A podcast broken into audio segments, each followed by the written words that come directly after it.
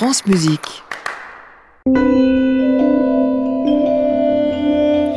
Bonsoir à tous, bonsoir Émilie. Bonsoir Rodolphe. Nous sommes ensemble jusqu'au bout de la nuit. Avec un concerto pour violoncelle de Pascal Dussapin et pour commencer la musique de Missy Mazzoli.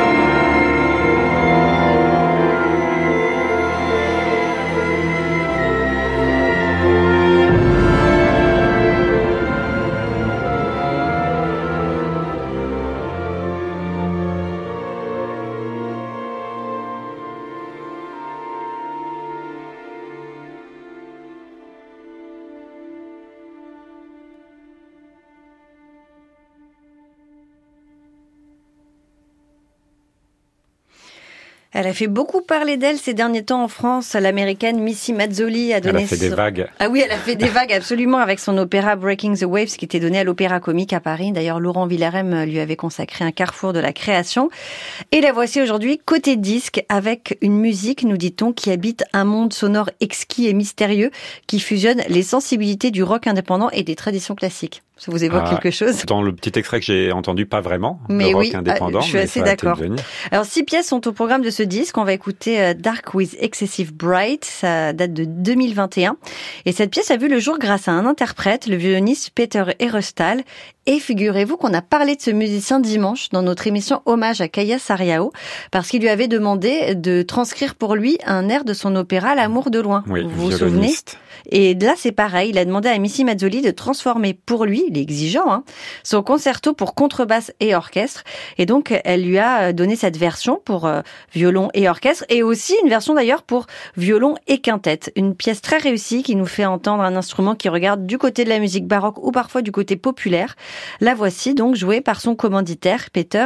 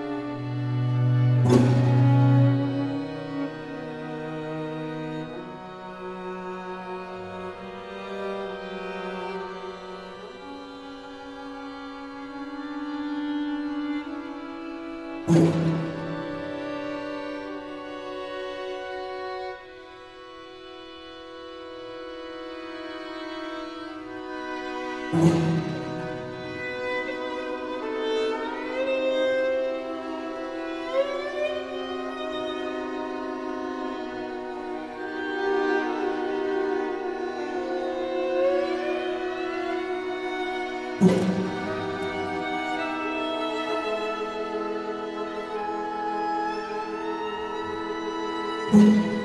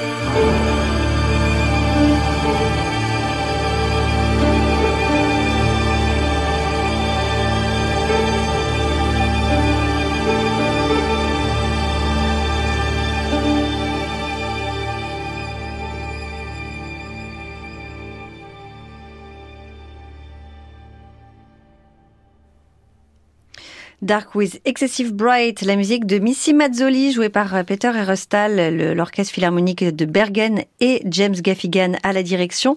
Cette musicienne qui a été la première femme avec Janine Tesori à être commandée par le Metropolitan Opera et dans ses influences, elle parle de Meredith Monk, David Lang ou Louis Andriensen. Vous avez donc l'occasion de découvrir sa musique grâce à un disque qui lui est entièrement consacré. C'est notre disque du soir à réécouter, à podcaster sur francemusique.fr. En piste contemporain, Émilie Munera et Rodolphe Bono-Boulmier, France Musique. Une belle découverte pour moi, en tout cas. Je ne connaissais pas Fernand Vandenbogerd. Bah, moi non plus. Honte à moi. Il est né à Roubaix en 1946 élève de Messiaen, de Schaeffer. Il va passer par Darmstadt, il va rencontrer Ligeti, Stockhausen, grand admirateur de l'œuvre de Xenakis, sur laquelle d'ailleurs il a beaucoup écrit. Et sa musique en porte les traces, une musique architecturée, une musique des masses et des matières. Un disque étonnant ici porté par la pianiste Martine Jost, grande interprète de la musique contemporaine. On va écouter ici une œuvre pour sept pianos. Elle a réuni autour d'elle donc sept collègues, enfin six, puisqu'avec elle ça fait sept. Il s'agit d'une commande d'elle et l'œuvre est dédiée aux habitants de l'île de la Réunion. Euh, alors la disposition et l'utilisation totale de l'espace pour une masse sonore sans cesse mouvante autour du public font une œuvre assez curieuse. Hein. Vous vous doutez qu'écouter sept pianos en même temps, c'est pas tous les jours qu'on a cette euh, occasion. Alors, je vous préviens, il y a des clusters, c'est très chargé. Voici le début de cette œuvre qui s'appelle Piano Réunion.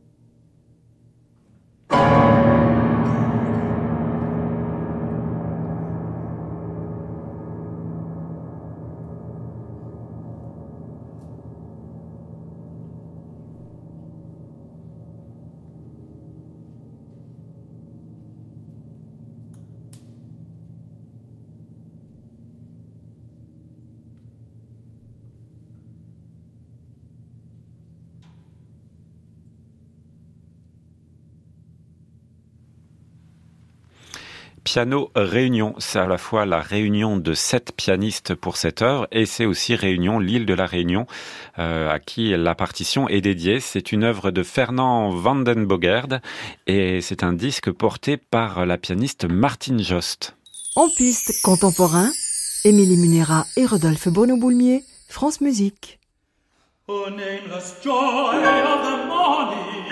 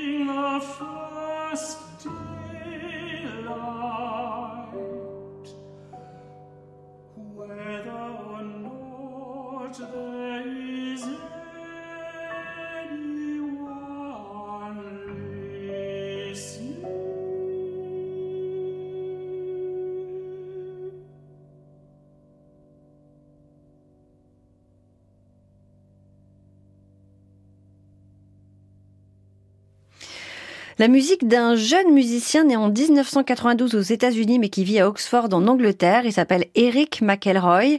Il dit qu'il est compositeur depuis toujours. C'est ce que je suis. Toutes les autres disciplines que je pratique, comme la musicologie, l'enseignement, l'interprétation, ne sont que des distractions face à la composition. La musique que j'écris n'est pas sur moi. La musique que j'écris, c'est moi. Ça vous fait penser Ah, à c'est quelqu'un pas mal. C'est quand même pas mal. La République, c'est moi. C'est un peu pareil. Ce nouveau disque nous permet de découvrir ces cycles de mélodies. C'est un genre qui le fascine, qui l'inspire depuis longtemps. Écrire des mélodies, c'est à la fois un exercice de composition, dit-il, et un exorcisme en musique. Et ici, quatre cycles sont enregistrés par le compositeur au piano et un ténor bien connu, James Gilchrist. En ouverture du disque, un cycle de cinq poèmes, The Fetch, écrit sur euh, des textes de Gregory Ledbetter. C'est un poète et professeur de poésie à l'université de Birmingham. Et ces poèmes évoquent l'apparition du double ou du spectre d'une personne vivante. J'avais envie de décrire sur les fantômes depuis un certain temps, dit McElroy, mais j'avais du mal à trouver des textes qui ne sacrifiaient pas la précision formelle ou la cohérence dans leur recherche de l'imaginaire. Voici donc ce que ça donne.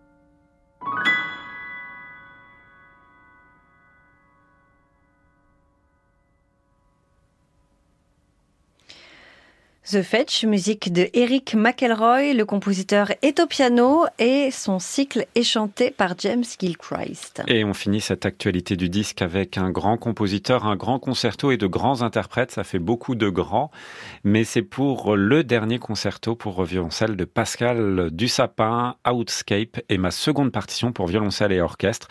La première date de 1996, nous dit-il.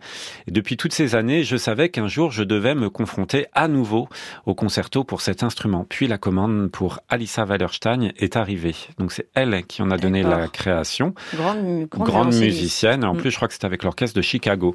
Outscape est un mot anglais assez insolite, un mot riche d'une signification qui indique une variété de sens allant du plus commun au plus philosophique. C'est la voie ou l'opportunité de fuir, d'inventer un chemin à soi. Et puis il dit que finalement, ce mot euh, définit un petit peu sa musique, fuir ailleurs pour comprendre et discerner, tenter de voir et d'entendre plus loin. Sauf que Alissa Wallerstein ne l'a pas enregistré. Et voici que Victor Julien Laferrière a eu la bonne idée d'en proposer le premier enregistrement. C'est bien aussi. C'est pas mal aussi. Mhm. hein. Il a couplé l'œuvre avec le concerto pour violoncelle de Dutilleux. Il est ici avec l'Orchestre national de France sous la direction de Christina Potska.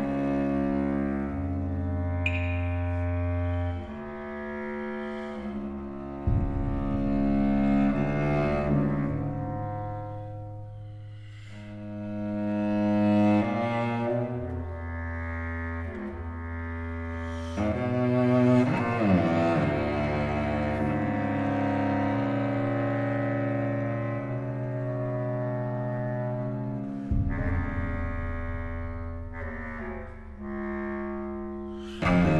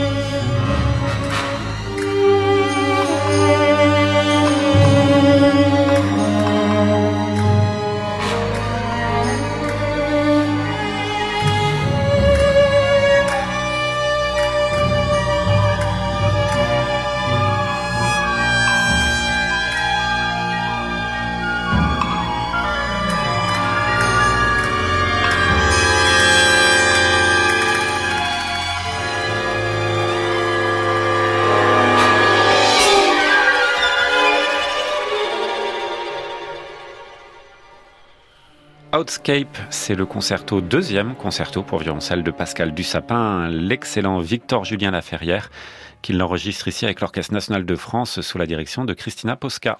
C'est l'heure du journal de la création. Laurent Villarem est avec nous. Bonsoir Laurent. Bonsoir, Émilie, bonsoir Rodolphe. Ce soir, je vous propose un petit reportage. J'allais voir un ami artiste aux ateliers Pouche à Aubervilliers, vous connaissez? Non. Non. Alors c'est le lieu qui monte, c'est branché, c'est même tellement branché que j'y ai croisé Nathalie Portman et Benjamin Millepied. Oh, je vous jure, c'est vrai. chance. Oui, j'ai l'impression qu'elle est un peu partout en ce moment. Bon. Ce sont des immenses ateliers d'artistes qui sont situés dans une ancienne usine de parfums. Alors je marchais dans les salles et tout à coup j'ai entendu Hawking de Luciano Berio.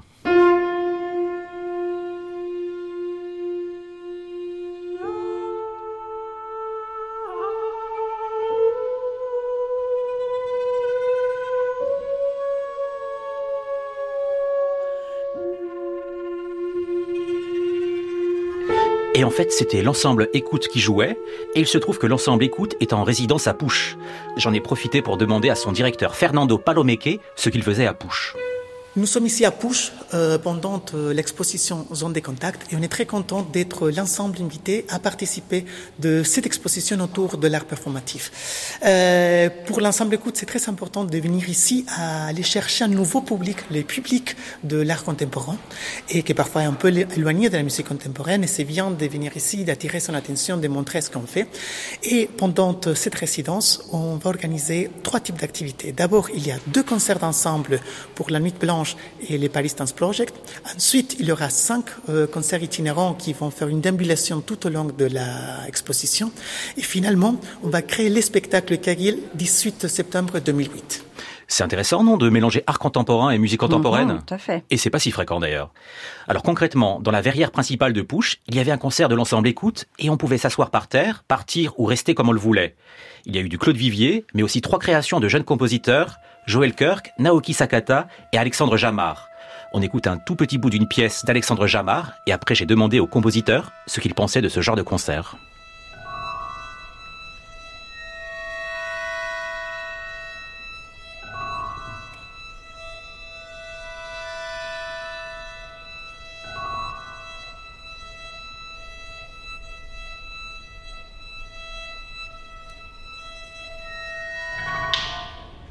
Oui, alors les conditions d'écoute, elles peuvent paraître difficiles parce que l'acoustique n'est pas celle d'un- d'une salle de concert habituelle. Moi, je trouve que c'est une salle qui a néanmoins un potentiel acoustique vraiment à exploiter et qui, euh, pour peu qu'on écrive une pièce pour le, lieu, euh, peut tout à fait se révéler euh, vraiment comme une acoustique extraordinaire.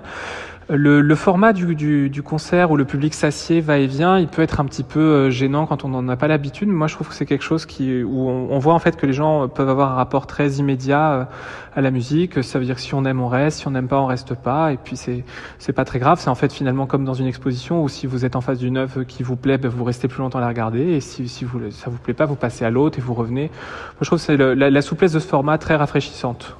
C'était donc un petit mot d'Alexandre Jamard. Alors je me promenais, je me promenais dans les ateliers Pouche, c'est grand, je vous jure. Oui, ça a l'air. Et soudain, j'ai vu assis à une table, relié à un appareil, le compositeur Colin Roche. Je vous jure, ça m'a surpris aussi. en fait, Colin Roche est lui aussi en résidence à Pouche et il fait une performance. Il écrit sa partition devant tout le monde et avec un casque, on peut écouter le battement de son cœur pendant qu'il compose. Mais il nous explique tout ça. Je suis en résidence euh, avec l'ensemble écoute à Pouche pour deux mois, un lieu d'artiste à Aubervilliers. Et j'ai pour mission, on va dire, par l'ensemble écoute, d'écrire une pièce pour euh, Rachel Kobiakov, la violoniste. Et dans le cadre de cette euh, pièce, en fait, je fais une sorte d'enquête sur la culpabilité, les difficultés, les incapacités de l'interprète. Et dans ce cadre-là, euh, j'avance pas à pas euh, dans le cadre de l'exposition performance euh, sur le corps de, Pouche et j'essaye de, de mettre en relation à la fois mon rapport au travail à la table avec mon travail sur le livre des nombres, cette performance en temps réel et ma réflexion sur les raisons pour lesquelles il faudrait que j'écrive telle étude pour euh, Rachel euh, parce que je fais la performance quand il y a du public et que je, mon cœur est sous, sous écoute et que j'offre aux, gens la possibilité de venir euh, me voir travailler à la table Et euh, en l'audio qui est fait pour une seule personne, c'est la relation entre mon, le crayon de ma table et mon battement cardiaque. C'est cool, non? Hum, c'est amusant en tout cas. Le prochain grand rendez-vous de l'ensemble écoute aux ateliers Push, c'est en accès libre, c'est le 17 et 18 juin à 17h, et c'est consacré à une œuvre de Maurizio Kagel qui s'appelle le 24 décembre 1931, qui est en fait la date de naissance de Kagel. Et Fernando Palomeque, le directeur de l'ensemble écoute, a décidé d'en faire un spectacle immersif avec des vidéos et lumières. À l'œuvre de Kagel qui s'appelle le 24 décembre 1931, répondra une autre œuvre qui s'appelle le 18 septembre 2008. D'après vous, c'est quoi? C'est pas un anniversaire. Bah, c'est pas une date d'anniversaire. Non, c'est la date aussi, c'est la date de la mort de Kagel. Ah ben voilà. Donc Kagel, c'est une date anniversaire quelque part. Absolument. Donc Kagel sera mélangé à des créations de jeunes compositeurs, mais Fernando Palomeque nous explique tout ça lui aussi. Ces projets Kagel euh, 18 septembre 2008, c'est un projet qui euh, a conçu pour faire hommage à la musique de Mauricio Kagel, mais d'une façon différente. On voulait faire euh, un hommage qui soit vivant, qui soit pas simplement jouer sa musique. Donc c'est pour ça qu'on a pensé de faire un dialogue entre sa pièce qui s'appelle le 24 décembre 1931, que c'est le jour de sa naissance, et une pièce collaborative qu'on a commandé à sept jeunes compositeurs et compositrices, euh, Thomas Bordalejo, et Sarah Caneva, Manon Le Pauvre, et euh, Dahebou, Alexandra Yamar, Nicolette euh, Burchinska et euh, Nicolas Kuhn. Donc eux, ils vont composer une pièce qui c'est le 18 septembre 2008, que ça c'est le jour de la mort de Mauricio Kagel. Donc grand concert Kagel les 17 et 18 juin de l'ensemble écoute aux ateliers Push d'Aubervilliers, avec également des créations de Thomas Bordalero, Daebou, Alexandre Jamar, Manon Le Pauvre, Sarah Caneva, Nicolas Kuhn et Nicolette Brozinska. On se quitte avec un peu de Kagel, si cela vous dit Mhm. Le début de la Rose des Vents pour orchestre de salon de Maurizio Kagel par l'ensemble Aleph.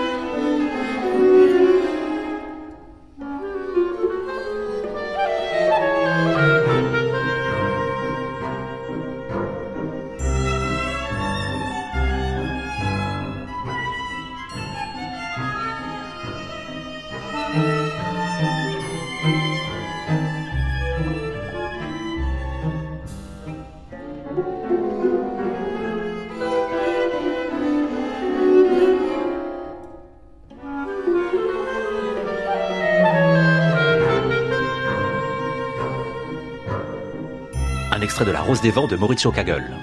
Merci beaucoup Laurent Villarem, à la semaine prochaine. Et merci à Fanny Constant qui a réalisé cette émission avec Stéphane Poitvin, Aurore Deniso Bensala et Lisa Crépy. À réécouter sur francemusique.fr.